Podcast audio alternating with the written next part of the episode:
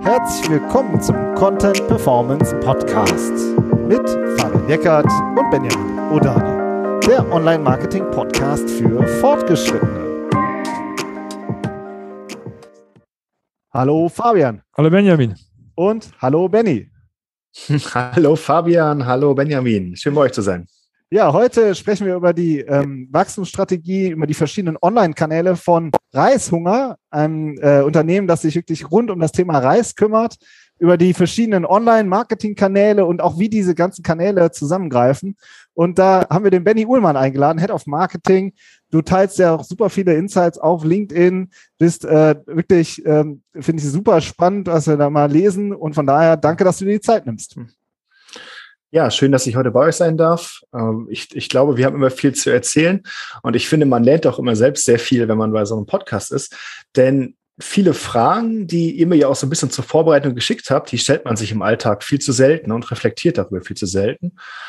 Und daher ist das immer ein ganz schönes Training auch nochmal für die, für, für, für den eigenen Job. Und äh, ja, freue ich mich auf jeden Fall, dass wir alle was mitnehmen können heute daher.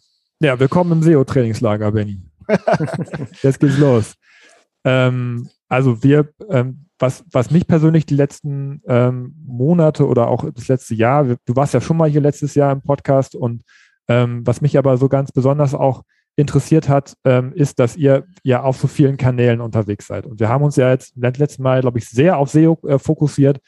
Ähm, aber ihr bespielt einfach so wahnsinnig viele Online-Marketing-Kanäle. Du als Head of Marketing hast das alles im Blick.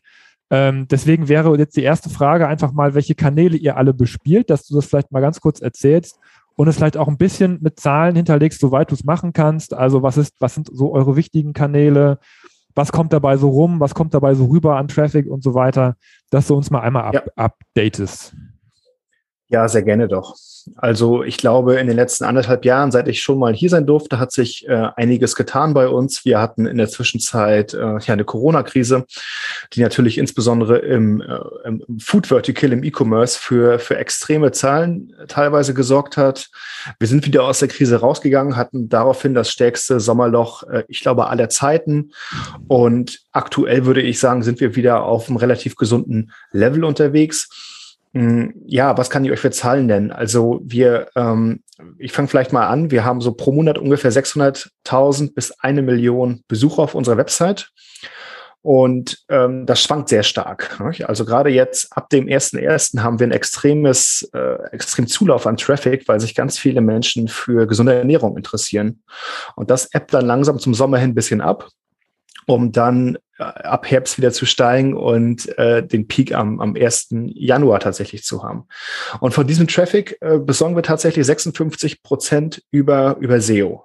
Das heißt, ähm, monatlich 300 bis 500.000 ähm, Nutzer und Nutzerinnen.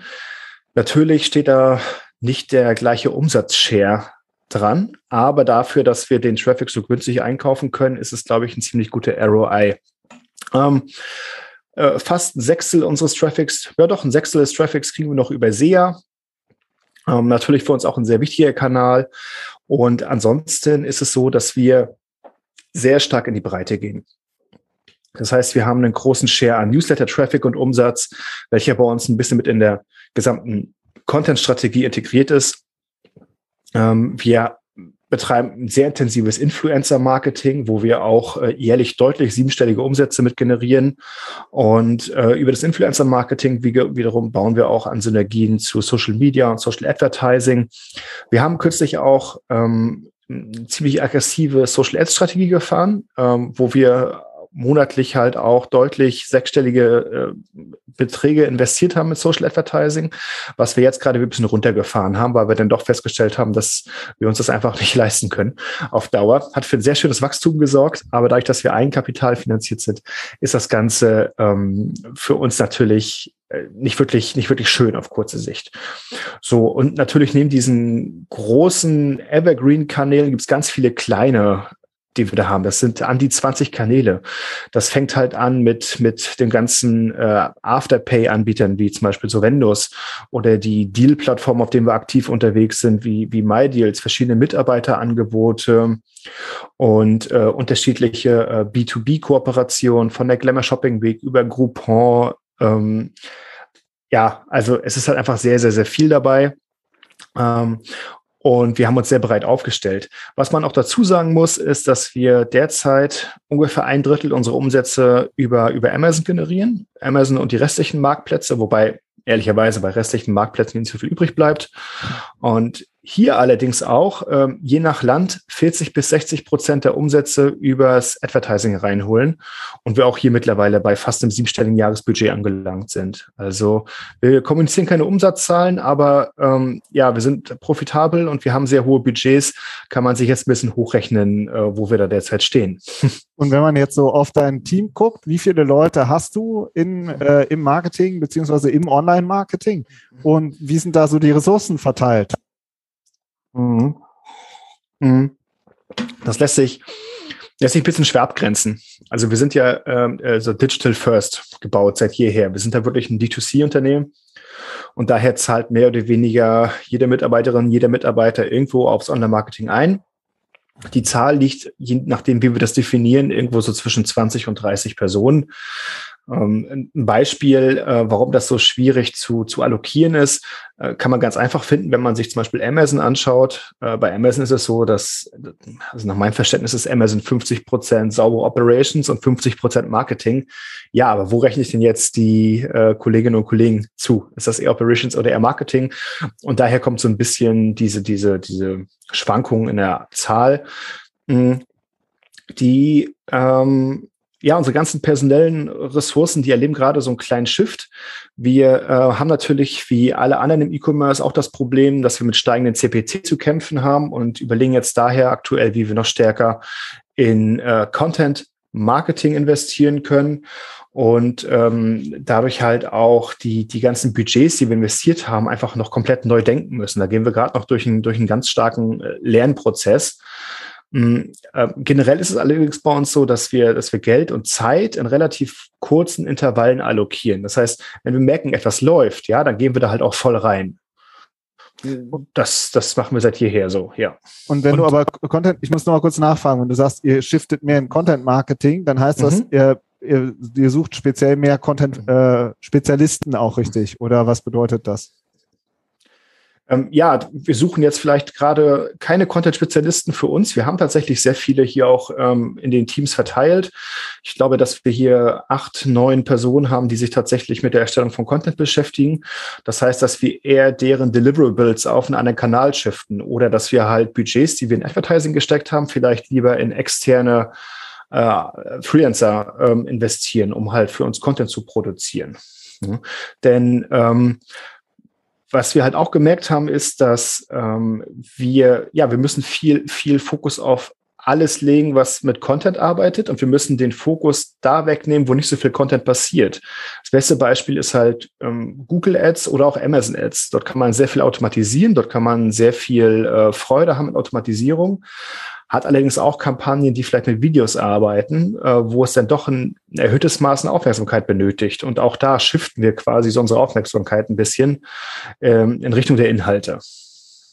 Cool, das ist ja schon mal gut, dass, äh, äh, also ich finde es grundsätzlich, äh, haben wir immer gerne Leute hier, so ähm, die oder auch Unternehmer oder Marketingverantwortliche, die sagen, wir haben x Leute, die wirklich bei uns auch den Content machen. Ja, weil einfach um auch zu zeigen, dass da dass man da rein investieren muss, wenn man halt diese Power auch auf die Straße bringen will. Ja, ich meine, klar, mhm. man kann Budget investieren und viel in Automatisierung äh, investieren und so, aber du hast selber gerade gesagt, dass die Klickpreise steigen.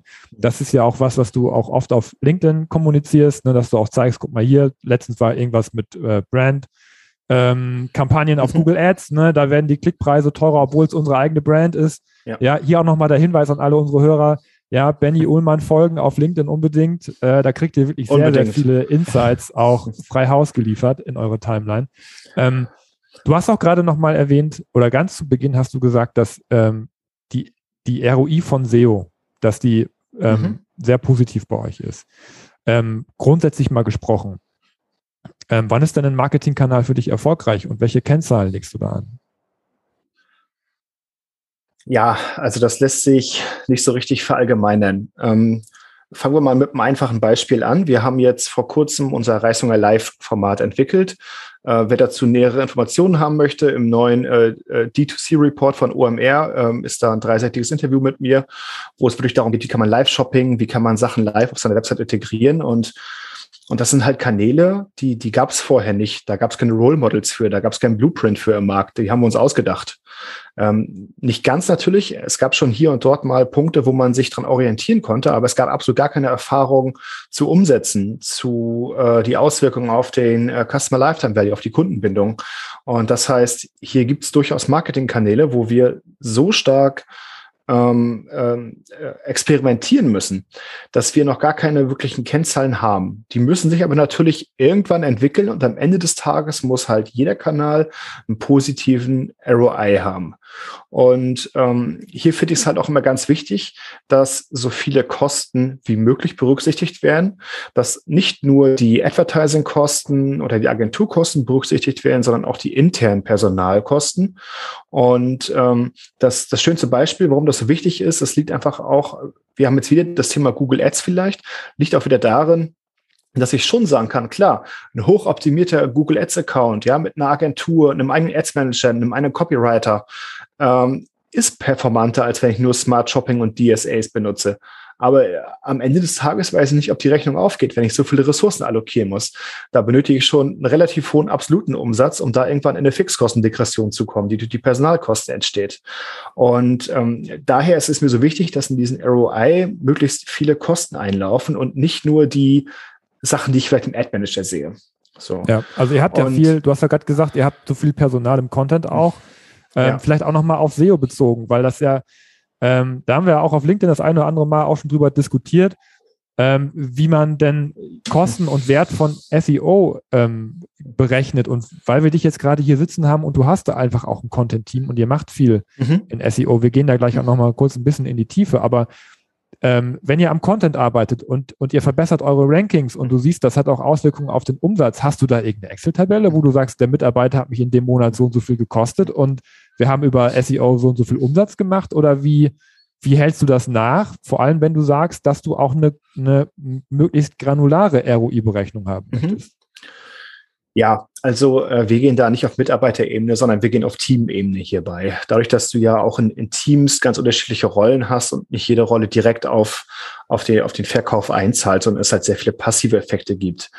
Für uns äh, ist es dann auch sehr wichtig, dass wir uns anschauen, was hat denn jetzt zum Beispiel das Team aus dem Influencer-Marketing oder das Team aus dem Search ähm, was haben die denn pro Kopf quasi erwirtschaftet, weil das halt natürlich auch eine Frage nicht der Effizienz des Teams ist, sondern eine Frage der Effizienz des Kanals. Mhm. Wie viel wie viel, wie viel Menschen benötige ich denn halt jetzt eigentlich, um mit einem bestimmten Kanal erfolgreich zu sein?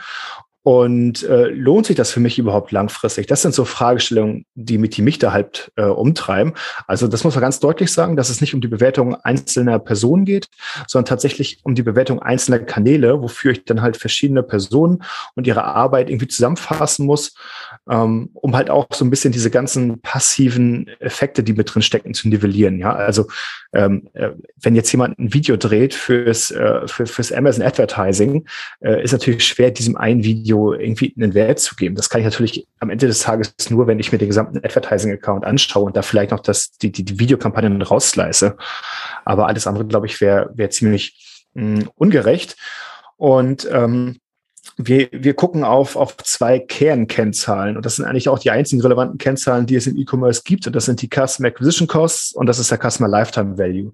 Die schlüsseln wir für unsere Kanäle auf und schauen uns hier tatsächlich an, wo können wir Kunden günstig einkaufen und wo sind diese auch langfristig äh, in einer guten Beziehung mit uns. Ja, wo haben wir Kunden gewonnen, die vielleicht zwei, drei, vier, fünf Mal wiederkommen und nicht nach dem ersten Kauf ähm, äh, fort sind.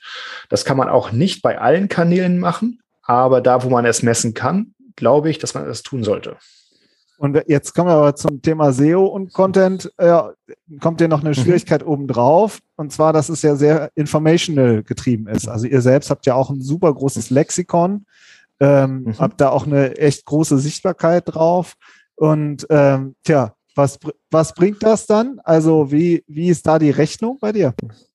Ja. Ähm, das sind unterschiedliche Rechnungen.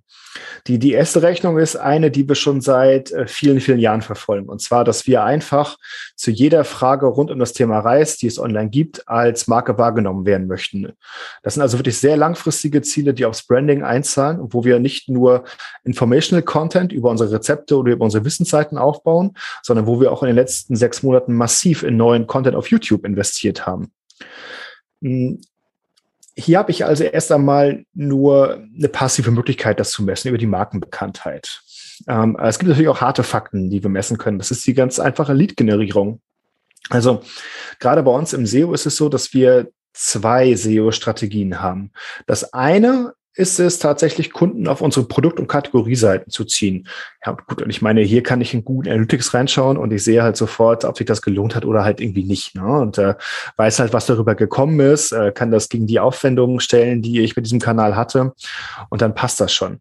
Das ähm, äh, zweite Thema, was wir allerdings haben, das sind unsere, ähm, ja, unser Informational Content, also diese, diese ganzen Rezept- und Wissensseiten, die wir halt haben, die auch einen Großteil des Traffics ziehen. Und hier geht es bei uns eher um das Thema Lead-Generierung.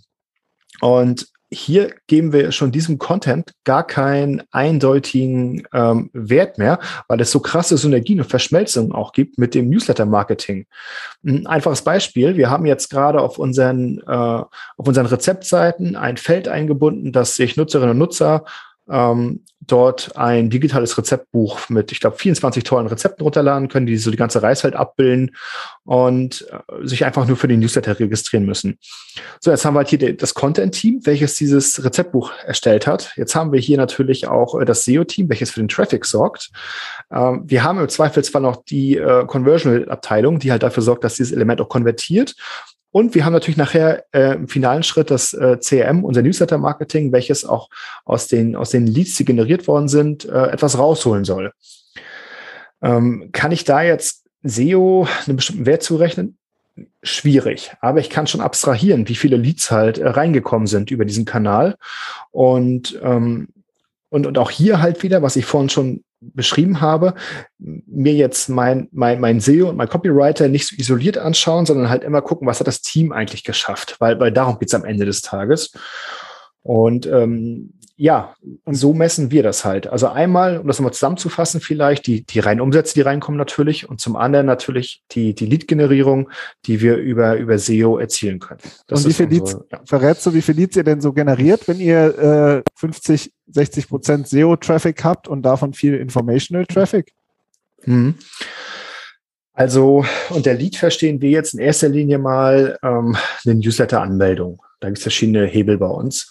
Äh, es gibt auch noch die Anmeldung für Push-Nachrichten. Es gibt noch verschiedene andere Sachen. Ähm, aber wenn wir uns jetzt mal auf das Thema Newsletter konzentrieren, da sind da schon einige tausend, die da pro Monat reinkommen, von denen aktuell jeder fünfte bis sechste konvertiert, was ich sehr schön finde, um ehrlich zu sein. Ähm, das heißt, er konvertiert halt irgendwann im Nachgang. Nach äh, vier, sechs, acht Wochen haben wir den Kunden, die Kundin irgendwann davon überzeugt mit unseren Newslettern, doch einfach mal was auszuprobieren, was wir so anbieten. Und ähm, diese Conversion Rate, die ist sowas von signifikant höher als all das, was direkt auf der Seite mit dem Traffic passiert. Wenn man sich jetzt also nur diesen direkten Traffic angucken würde und schaut, was darüber ähm, an Umsatz reinkommt, dann würde man immer sagen müssen, hey, es gibt keinen einzigen Euro mehr äh, für, für SEO, weil das für uns einfach rational totaler Quatsch ist, was wir hier machen. Das, das kauft ja keiner. Wenn wir uns jetzt aber mal die gesamte Customer Journey anschauen und mal gucken, wie wir diesen Kunden entwickeln, ja, denn wir arbeiten ja bei SEO häufig top of the funnel, ähm, ähm, dann ist das plötzlich ein extrem lukrativer und für uns auch äh, langfristig äh, spannender Kanal, ähm, der permanent neue Leads generiert, ohne dass wir dafür irgendwas machen müssen. Also, Wenn genial. man guten Content hat, ne? so wie ihr mit eurem Rezept äh, White Paper, was ihr da gebaut habt, plus den, den Newsletter. Informationellen Content und den Newsletter. Ne? Vielleicht einmal ganz kurz noch ein bisschen in die, in die, in die Tiefe gehen, was, was dieses, äh, was, was den Content angeht. Ähm, und zwar haben wir festgestellt, das ist, glaube ich, gar nicht in Vorbereitung auf den Podcast, das war ähm, für einen Livestream, da habe da hab ich gesehen, dass ihr über 2000 Featured Snippets habt, für die ihr rankt, mit eurem mhm. Informationellen Content. Da ging es um, wie viel Kalorien hat Reis, ähm, ja. ähm, wie viel Kalorien hat ein spezieller Reis auch, ne? Also wie, hat Sushi mehr Kalorien als Basmati oder sowas? Und ja. überall habt ihr es geschafft, da in die Featured Snippets, also in Position 0, ähm, reinzukommen. Deswegen die Frage, habt ihr da, habt ihr da, habt ihr das extra gemacht? Also habt ihr da explizit dran gearbeitet oder ist das ein Zufallstreffer gewesen?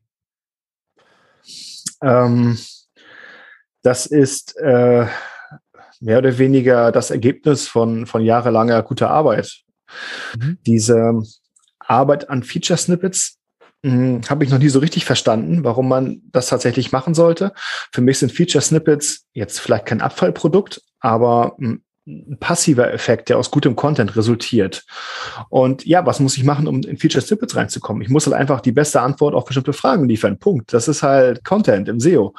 Und äh, dazu sollte ich halt auch natürlich schauen, dass ich ein paar technische Regeln befolge, dass meine Seite halt nicht irgendwie 20 Sekunden braucht, bis sie geladen hat. Und dass natürlich ein paar technische Standards drauf herrschen. Aber ansonsten haben wir hier aktiv überhaupt nichts gestaltet, sondern einfach immer nur darauf geachtet, guten Content zu haben, der, der zugänglich ist und sauber strukturiert ist. Das war es eigentlich auch schon. Und wenn man sich den, äh, die Klickrate anguckt, also bei Featured Snippets, finde ich immer spannend, immer wenn wir dann über Featured Snippets äh, diskutieren, dann sagen immer wieder viele, ja, das ist ja, dann lesen, liest der User die Antwort in der kleinen Box oben und der klickt ja gar nicht auf dein Ergebnis. Also es ist gar nicht so gut, Featured Snippets zu erobern. Jetzt bist ja. du ja auch ein sehr, sehr datengetriebener Mensch. Wenn du dir so die Klickraten anguckst, ähm, wie, wie beurteilst du das? Ist es gut, so eine Position Null zu erobern? Also, wenn wir da jetzt mal vorne anfangen, natürlich die Click-Through-Rate ähm, ist geringer als bei einem normalen Ergebnis. Da sind wir uns, glaube ich, alle sicher. Allein schon aus der Konsequenz heraus, dass ja Informationen geliefert werden, die ich ansonsten erst durch den Klick benötigt hätte, äh, bekommen hätte. Und jetzt geht's halt los mit der Differenzierung. Und ich glaube, dass das, ähm, dass man das ziemlich einfach runterbrechen kann. Denn ähm, wie hoch die Click-Through-Rate eines Feature Snippets ist, hängt im Wesentlichen von der ähm, Komplexität der Fragestellung ab. Das ist das A und O. Und wenn ich jetzt eine Fragestellung habe, die einfach nur eine, eine, eine Ja-Nein-Frage ist, ja, dann kann ich da halt keine hohe äh, Click-Through-Rate erwarten. Dann kann ich allerdings auch nicht erwarten, dass ein Nutzer länger als mehrere Sekunden auf meiner Website verweilt. Von daher verliere ich dort vielleicht Traffic, den ich hätte eh nicht wirklich gebrauchen können. Sobald die Komplexität zunimmt, ähm, erhöht sich die Click-Through-Rate aber. Und ich habe mal ein schönes Beispiel rausgesucht. Und zwar ähm, haben wir ein Feature-Snippet für das Keyword muss man Reis waschen. Und die Click-Through-Rate liegt bei 2,1 Prozent. Ja, ist eine, ist eine Ja-Nein-Frage. Muss man Reis waschen? Ja, nein. Easy. Wir haben aber auch die Fragestellung, Reis waschen, warum? Und plötzlich haben wir hier eine äh, Click-Through-Rate von 16,9 Prozent. Also das Achtfache davon. Ja, weil man einfach eine komplexere Antwort erwartet. Und diese komplexe Antwort, die kann Google wiederum nicht auffangen in den SERPs. Und daher ähm, habe ich gar kein Problem, äh, Problem damit, wenn bestimmte Fragestellungen ähm, einfach in, in, in der Suche abgehakt werden. Wenn ich aber bei den komplexen Fragestellungen um so einen riesigen äh, nullten Block bekomme und noch eine relativ gute Click-Through-Rate habe, ist doch perfekt. Und, und im Zweifelsfall ranke ich ja auch noch auf einen der kommenden drei äh, Ergebnisse und habe auch wieder ähm, ja ein bisschen meine meine ähm, Autorität meine, meine, meine Wissensdominanz quasi in die SERPs gebracht. Ne? Ja, und das ist ein hm. Branding-Effekt auch. Ne? Du hast ja auch gesagt, ihr macht ja auch langfristig, wollt ihr eure Marke irgendwo ja. positionieren. Und wenn du in Position 0 einfach nur eine Antwort gibst, das ist ja auch wieder eine Markenwahrnehmung für euch. Wobei, da weiß ich nicht, wie stark der Branding-Effekt ist. Ich glaube, das ist halt eher ein Branding-Effekt für Google, äh, dass Google sich halt hier als, als äh, der Top-Wissensspeicher präsentieren möchte. Ähm, welche Seite hinter den Feature-Snippets steht, ähm, ich finde, dass das ziemlich passiv dargestellt wird. Ja. Würdest du dir da was anderes wünschen? Wenn man schon den, äh, den Content liefert. Ja, Vielleicht ein Logo daneben. Ein Logo eingebunden. Genau. Ja, also tatsächlich ein kleines Logo eingebunden. Warum nicht? Ja, das wäre doch eine ganz tolle Sache. Oder irgendwie äh, äh, bereitgestellt von. Ähm, ja. Warum nicht? Äh, Google missbraucht hier schon in gewissen Bereichen seine Marktmacht, das muss ich ganz klar sagen. Und gerade im deutschen Raum gibt es da ja auch immer wieder große Bestrebungen der, der äh, Publizisten, dagegen vorzugehen. Und da gab es ja auch schon diese oder jene Verfahren und so weiter. Und äh, ich glaube, dass Google da halt ein ja schon irgendwie am, am Limit ist, was, was die halt äh, machen können. Aber auf der anderen Seite kann man sich auch nicht aussuchen. Es ist halt die gute alte Hassliebe, äh, die wir gegenüber SEO, äh, als SEOs gegenüber Google haben. Ähm, und ja, wir nutzen es einfach, solange wir es können. Und wenn was Neues kommt, nutzen wir das. Was wir allerdings auch festgestellt haben, was, was ich auf jeden Fall als ganz tollen Tipp mitgeben kann, ist, man redet da ganz viel über Feature Snippets, über dieses, über jenes. Viel zu wenige Menschen beschäftigen sich mit YouTube. Also äh, wir kriegen aktuell pro Jahr einige hunderttausend ähm, ähm, Suchanfragen aus Google in unseren YouTube-Kanal rein, weil wir dort auch das SEO-Game weiterspielen. Wenn ich also eine Fragestellung habe, wo ich halt ähm, äh, vielleicht nur ein Feature Snippet habe und wo ich vielleicht gar nicht damit zufrieden bin, dass die Antwort so schnell abgehandelt wird, warum erst nicht mal mit einem tollen Video probieren, welches ähm, äh, nach meinem Verständnis ziemlich schnell äh, gute Position in den Rankings erreicht. Und wie gesagt, wir haben einige hunderttausend Suchanfragen ähm, pro Jahr. Und wenn wir jetzt, äh, also nicht Suchanfragen, sondern äh, Klicks auf diese, auf, auf die, auf die Videos in der, in der Google-Suche. Und wir haben gerade mal kurz das Thema Branding angesprochen. Äh, ja, im Endeffekt ist, glaube ich, egal, wie stark Google die Unternehmen äh, innerhalb der Feature Snippets brandet. Das ist alles ein Witz gegenüber äh, einem Video, was, was ein Nutzer sich halt anschaut, was ich auch retargeten kann natürlich, wo ich halt wirklich auch wieder top of the funnel äh, mit den, äh, mit den Nutzerinnen und Nutzern ins Gespräch kommen kann und Dialog beginnen kann. Und ähm, ich glaube auch manchmal muss man einfach doch mal den Blick ein bisschen öffnen. Und das haben wir mit YouTube getan und ich bin da extrem zufrieden mit. Auch wenn ich hier jetzt ehrlicherweise noch kein ROI äh, ranschreiben könnte. Ja, das war super Hinweis. YouTube-Videoformate ist, ja ein bisschen so wie, Podcast auch. Und ne? ist wesentlich in, informativer, gerade im Consumer-Bereich ist das Visuelle natürlich was, was, was auch wahnsinnig wichtig auch Aber über Ads ja. wollen wir auch noch sprechen. Ne? Genau, lass uns mal vielleicht noch mal ganz kurz, kurz die, Kur die, Kurve noch kriegen. Die Kurve ja. kriegen im Bereich Ads. Ähm, ja. Auch, auch, wenn du vielleicht lieber über YouTube reden, reden möchtest, aber Ads war auch so, ich, es war jetzt nicht, nicht der Aufhänger für unser Gespräch, aber wir haben auch ein, zwei Diskussionen auch auf LinkedIn über Google Ads geführt. Du hast auch sehr viel dazu gepostet in den letzten Wochen, habe ich gesehen. Mhm. Und zwar hast du zu, ähm, vielleicht mal grundsätzlich einfach mal so die Frage, ähm, wenn man nach euren wichtigsten Keywords mal googelt, nach, nach, nach Reiskocher zum Beispiel, ja, ihr verkauft ja, ja auch, verkauft ja auch Reiskocher, ähm, aber auch nach Basmati-Reis und so weiter. Ähm, auch ein bisschen im transaktionalen Kontext sieht man immer, ihr habt gute Rankings dazu. Ihr schaltet aber auch massiv Ads. Also ihr seid im Bereich Search zu finden, in den normalen Ergebnissen, aber auch im Bereich Product Listing Ads. Ähm, warum macht ihr das? Ja, also warum gebt ihr da Geld aus, wo ihr doch bei über Google könnte man ja sagen, ihr steht ja schon oben für viele Begriffe.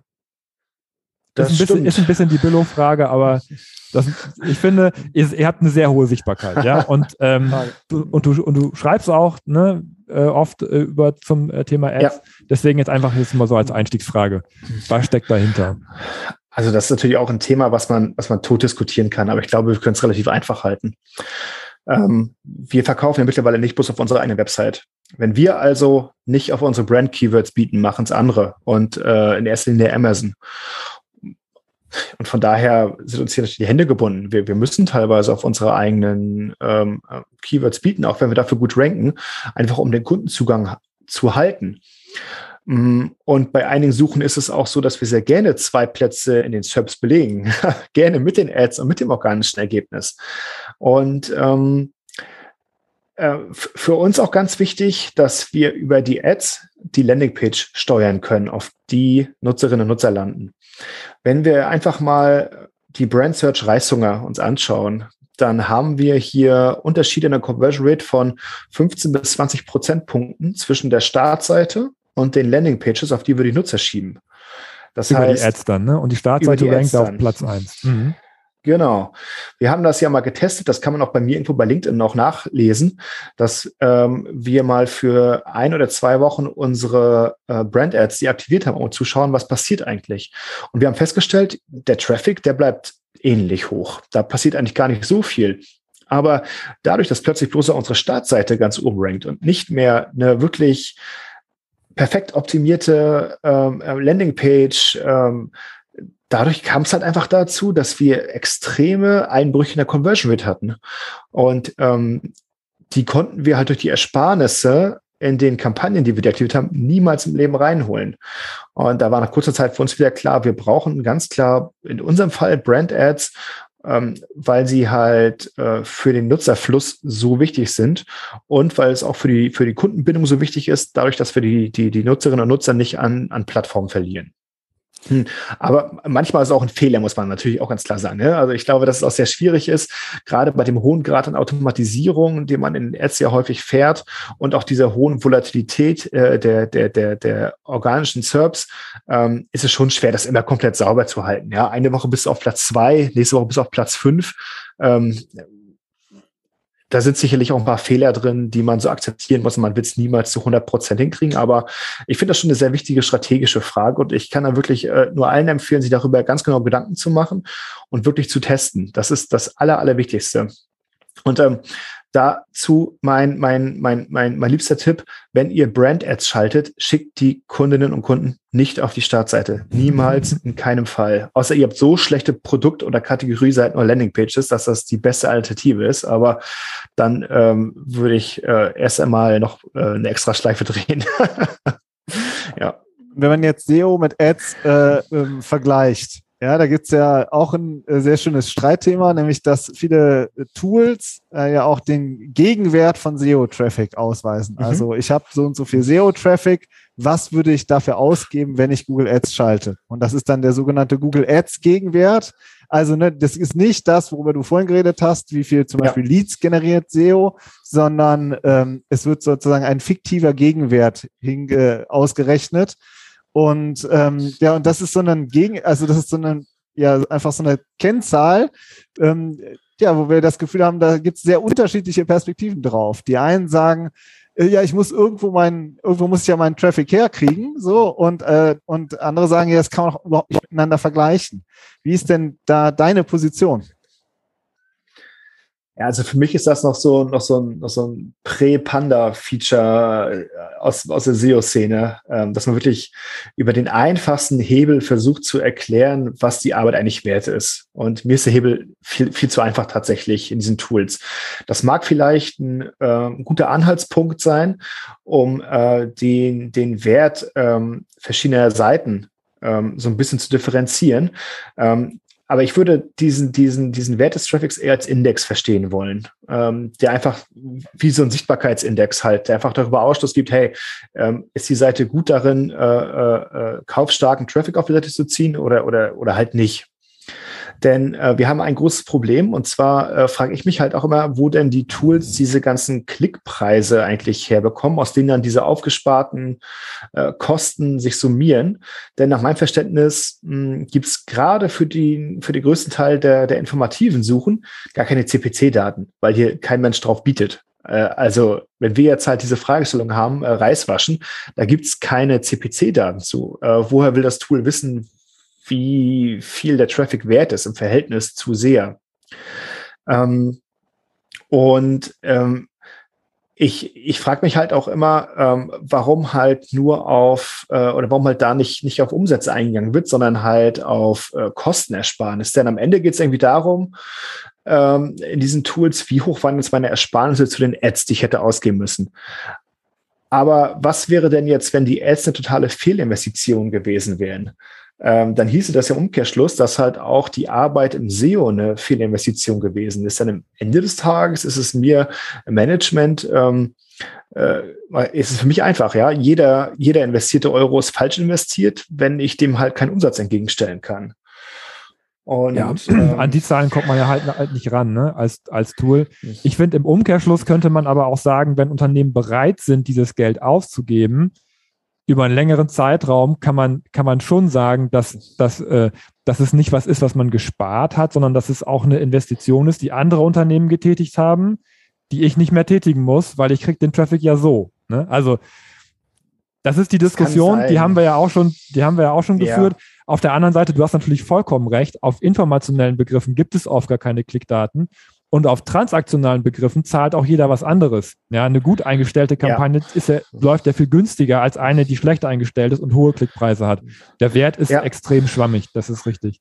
Außerdem genau. bei transaktionalen äh, Kampagnen oder Keywords, äh, da habe ich doch mittlerweile so einen großen Werbeblock drüber, dass ich äh, eh unsicher bin, was da das, das erste äh, SEO-Ergebnis noch für, noch für einen Wert hat. Ähm, klar hat es einen hohen Wert, aber der ist, glaube ich, nicht mit einem Platz eins Google Ads äh, äh, Wert zu vergleichen, sondern, sondern weit, weit darunter. Ja. Mhm. Ähm, also ich finde es okay, um halt, ähm, halt äh, gewisse Richtwerte zu geben. Ähm, ja, was, was du gerade gesagt hast, wer vielleicht äh, äh in, in guten Traffic investiert hat, wer vielleicht seinen Job gemacht hat, aber am Ende des Tages finde ich das halt ähnlich aussagekräftig wie die Sichtbarkeit einer Seite, die mir auch nicht sagt, wie viel Traffic ich auf, auf der Seite habe oder wie gut der Traffic überhaupt ist. Und ähm, ja, also ich bin, äh, zusammengefasst, ich bin da kein großer Fan von. Ja, jedes Unternehmen ist, äh, ist, ähm, ist ganz individuell. Und am Ende des Frages kommt es auch häufig gar nicht auf den Traffic an, sondern einfach auch darauf, wie ich den Traffic verwerten kann. Ich kann den besten SEO Deutschlands in meinem Team haben. Wenn ich allerdings auf meiner Website nicht dazu in der Lage bin, diesen Traffic zu konvertieren, weil ich hier nicht die, die, die das Wissen habe um die User Journey, äh, um die Bedürfnisse der Nutzerinnen und Nutzer, ja, dann bringt mir auch der ganze Traffic nichts außer hohe Kosten bei meinem Serveranbieter. Also das muss man auch mal ganz klar sagen. Daher auch Jetzt. wieder hier, Teamwork ist alles. Super, jetzt haben wir schon, du hast ja einen sehr granularen Blick auf diese ganzen verschiedenen Kanäle und wir haben ja eigentlich auch nur äh, zwei, drei ein bisschen angeschnitten. Jetzt nochmal ganz einfach. Du gehst morgens ins Büro oder mhm. montags morgens. Ja, welche Zahlen schaust du dir wirklich an? Was sind so die, wo du sagst, das sind so die zwei, drei, vielleicht fünf, weiß ich nicht, Zahlen, wo du sagst, so, mhm. die will ich, die will ich immer wissen. Also ähm, das sind zum einen ganz klar Umsatz und Kosten die bei uns automatisiert in Dashboards einlaufen, äh, Kosten aus allen Kanälen, Umsatz aus allen Kanälen, ähm, unsere Bruttomarge, ganz wichtig. Und äh, dann hört es auch schon fast wieder auf. Äh, der, der Rest ist immer so ein bisschen Cherry-Picking, dass man mal wieder schaut, hier war eine Kampagne, wie ist es dort gelaufen? Hm, dort haben wir gerade ein bisschen was investiert. Hey, wie geht's dort voran? Ähm, das heißt wirklich Umsatzkosten, Bruttomarge, das sind so, ja, doch meine drei Kern-KPIs. Cool. Super, danke für die Info. Das ist, äh, finde ich, auch immer sehr wichtig ähm, zu erfahren, was sich die anderen Kollegen angucken. Vor allem, dass ihr dafür auch Dashboards schon entwickelt habt. Das ist ja auch kein Standard in allen Unternehmen, dass man diese Zahlen überhaupt erstmal erhebt. Ganz zum Schluss ähm, hätten wir gerne noch mal so eine, so eine kleine, so, eine, so ein kleines, wie nennt man das, Ratespiel, nicht Ratespiel. Gedankenspiel. Ein Gedankenspiel, genau. Stell mal vor, der Chef, der gibt dir jetzt 100.000 Euro zum Experimentieren. Du hast gesagt, ihr experimentiert viel, ihr habt auch schon viel gemacht. Mhm. Ähm, vielleicht nicht, was ihr schon gemacht habt, sondern die 100.000 Euro würdest du jetzt in was Neues investieren. Was wäre das? Ja, das ist eine hervorragende Frage. Und ich, ich äh, muss da mal vorweg vielleicht sagen, dass wir unsere aktuellen Kanäle ähm, schon am profitablen Limit fahren, was die Budgets angeht. Daher müssen wir jetzt erst einmal überlegen, wie wir diese äh, Rooftop Theory schlagen. Also diese Rooftop Theory, die besagt, ich muss mir halt einen Kanal aussuchen, mit dem ich einen größeren Impact habe, als wenn ich die 100.000 Euro einfach vom Dach werfe. Ähm, denn ganz ehrlich, wenn ich 100.000 vom Dach werfen würde, ich glaube, wir würden so viel PR kriegen, äh, das wäre noch besser als unser Auftritt von der Hülle der Löwen damals. Und ja, jetzt finde mal was, was, was hier äh, die, die, diese Rooftop Theory schlagen kann. Ähm, für, für mich wäre es mittlerweile tatsächlich äh, TV-Werbung oder, oder größere Offline-Kampagnen, dass man sich wirklich das größte und fetteste Plakat holt, was irgendwie in München oder in Frankfurt oder in Köln an irgendeinem Hochhaus hängt ähm, und, ähm, und, und es damit mal versucht. Denn ich würde sagen, digital haben wir ziemlich viele Kanäle abgedeckt. Wir wissen, was passieren würde, wenn wir jetzt 100.000 Euro in Social Ads stecken würden. Äh, wir kennen das ziemlich genaue Ergebnis, was dabei rauskommen würde. Wäre jetzt äh, nicht so spannend für uns. Ähm, und mittlerweile äh, bei unserer Größe, wir kommen jetzt ja auch auf die, ja, wir sind bald 100 Leute hier bei uns bei Reißhunger. Ne? Da haben wir auch geringere Streuverluste und können uns tatsächlich mal überlegen, macht es nicht Sinn, offline oder mit äh, TV zu arbeiten? Und ähm, daher würde ich die 100.000 Euro am liebsten hier investieren. Ja. Wahnsinn, das hätte ich nicht gedacht. Der Benny Ullmann will was äh, klassisches, analoges machen. Ja, was aber ist das analog? Also, nee, also nee, muss man überlegen. Also, das ist ja mittlerweile auch Performance-Marketing, ja? Ja, ja. Also ich meine, ich meine, das ganze, äh, das ganze äh, Display-Advertising, was man draußen machen kann, äh, an Bushaltestellen und so weiter, ja. ist nichts anderes als das, was ich bei Google machen kann. Ich also, kaufe mir halt Werbeflächen und ich muss dafür sorgen, dass ich die richtige Zielgruppe zur richtigen Zeit mit der richtigen Botschaft erreiche. Und das wird immer besser, genauso wie natürlich auch jetzt äh, in der TV-Werbung, die sich immer weiterentwickelt und wo es immer mehr Möglichkeiten gibt, über Smart-TVs und so weiter bestimmte Nutzer zu targetieren. Und daher ist das schon lange nicht mal analog, nach meinem Verständnis. Weil ich gerade deine Idee sehr schön fand, was ist, wenn ich das jetzt zum Beispiel in das größte Plakat der, äh, der investiere, das maximal möglich ist. Ja, also es ist schon auch so ein, es ist nicht einfach nur ein Off, äh, Offline-Kanal, sondern du versuchst da auch, da müsste man auch wieder einen guten kreativen Dreh äh, entwickeln und auch das ist am Ende wieder Content-Arbeit. Ja, also Creative-Arbeit. Das stimmt. Sehr, da sehr, sehr, sehr, sehr schön. Ähm, Benny, das war ein super Gespräch, total informativ, super viele Insights, die du geteilt hast. Danke, dass du dir die Zeit genommen hast. Ja, ähm, freut mich. Äh, schade, dass wir schon am Ende wieder sind. Äh, war sehr schön, wieder bei euch gewesen äh, äh zu sein. Ja, ich glaube, so sagt man das. ich bin schon ja, ein bisschen vom Klappern hier, schon ein bisschen bekloppt geworden. Leer geredet. Ähm, das gut. schon so früh am Montagmorgen. Ähm, nee, war cool bei euch gewesen zu sein. Falls vielleicht von den Zuhörerinnen und Zuhörern jemand Fragen hat, ähm, schreibt gerne bei LinkedIn, ähm, schreibt mir, schreibt halt unter den Post von Benjamin und Fabian auf jeden Fall eure Fragen. Ich glaube, wir gehen da sehr gerne drauf ein. Und ähm, cool, dass ihr da seid. Macht immer wieder Spaß. Danke dir auch von mir noch, ne? Ciao. Bis dann. Ciao. Ciao, macht's gut. Ciao.